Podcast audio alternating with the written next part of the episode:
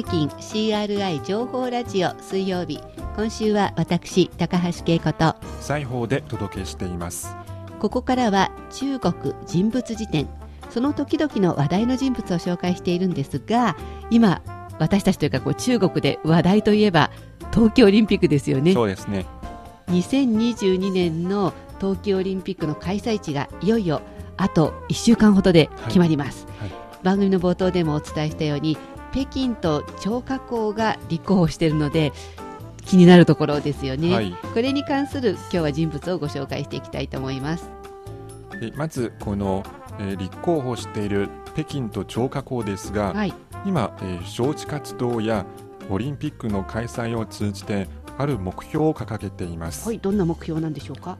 ウィンタースポーツ愛好者3億人計画お。というものです。3億人日本の人口なら3倍ですけどはい、中国では全国の3分の1ってことですね。そうですね。その人たちに、まあ、ウィンタースポーツの愛好者になってもらおうということですか？そうですね、うん。要するに全人口のおよそ3分の1の人たちにスキーやスケートなどをうん。好きになってもらうというものですね、あー。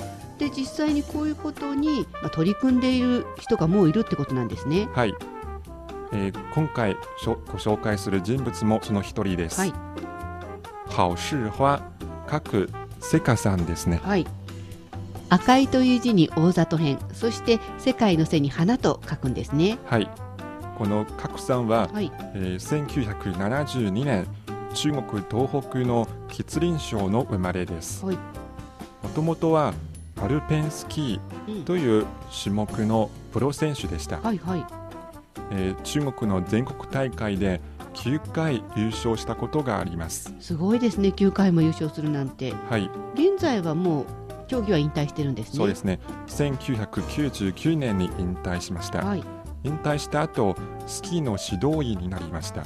こね指導者がいる。スキーの指導者になりました。は。ないるほど。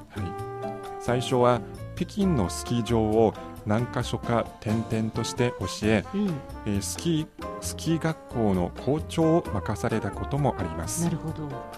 えーそうやって指導や管理の経験を積みながらう、ん、欧米諸国に数回研修に行き、うん、スキー場やスキー学校の運営を学びました。確かにあの選手の時っていうのはアルペンスキーの技術はあるでしょうけれど、学校の運営のようなところはわからないわけですからそうですね。そういうところも学んだんですね。はい。そして2012年、えー、賀来さんは北京の仕事を辞めて、はい、張家口の崇礼崇高の数にお礼の礼と書きます。数礼というところに来ましたう。ん、そして自分の名前を冠したスキー学校を開設しました。おじゃあ各世界スキー学校って感じなんですかね。そうですね彼女がなぜ数礼というところにしたのかというと、えー天の時、はい。地の利そして人の輪が揃っているからだそうです。ではまず地の利から言ってみましょうか。はい。この数例というところはうん、雪が雪が降る期間が5ヶ月もあってすごく長くて、長いですね。はい、中国では雪の都とも呼ばれています、一年のうちほぼ半分くらいが降ってるわけですからね。はいえーこの数例には国際レベルの大型スキー場が5カ所も設けられています、そんなにありますか？はい。まあ、互いに競争相手ではありますけど、うん。この競争によって運営やサービスなどがどんどん高められています。まあ、そうですよね。あのライバルが少ない方がいいといえばいいんですけどでも競争があるからこそ伸びるっていうところもありますもんね。はいまた北京との距離を見ますと、はい。えーおよそ200キロで、うん、えー実は中国ではそんなに遠い距離ではない感じですけどそうですね。日本とちょっと感覚が違いますからね。はい、ですので市場の潜在力も大きいと見られています、うん。まあ、こういうふうに雪に恵まれていて北京なんかにも近いということで確かにこれは一つ地の利ですよね、はい。では続いて行ってみましょう。はいえー実はそのスキー学校の設立当初指導員の数は10人、うん。そして受講者つまり習う人ははい。200人ぐらいでした。うん。でも翌年の2013年中国オリンピック委員会が2022年冬季オリンピックの開催地の立候補を北京と張家口にしたことによってうん、この数例は広く知られるようになりました。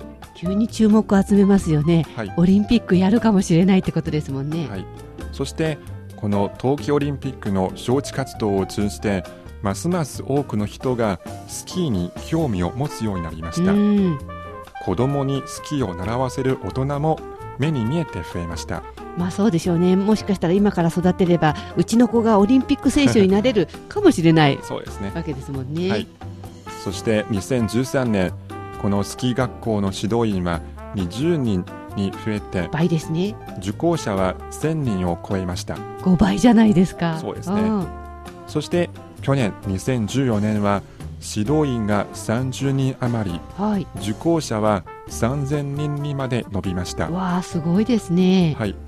これはつまり天の時と人の輪ですね。なるほどね。はい。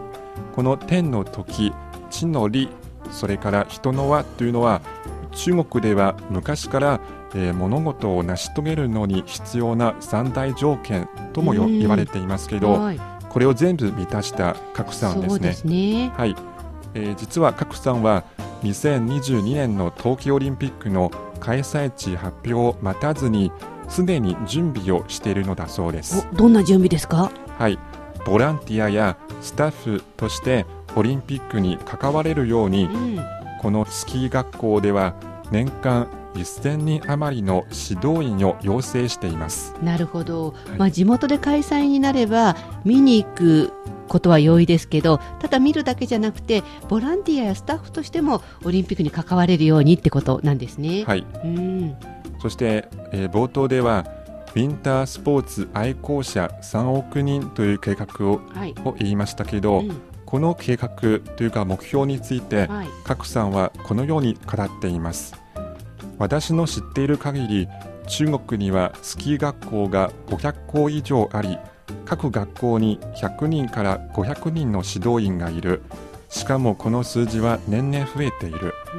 これから中国のスキー愛好家は急ピッチで伸びていきそうだ。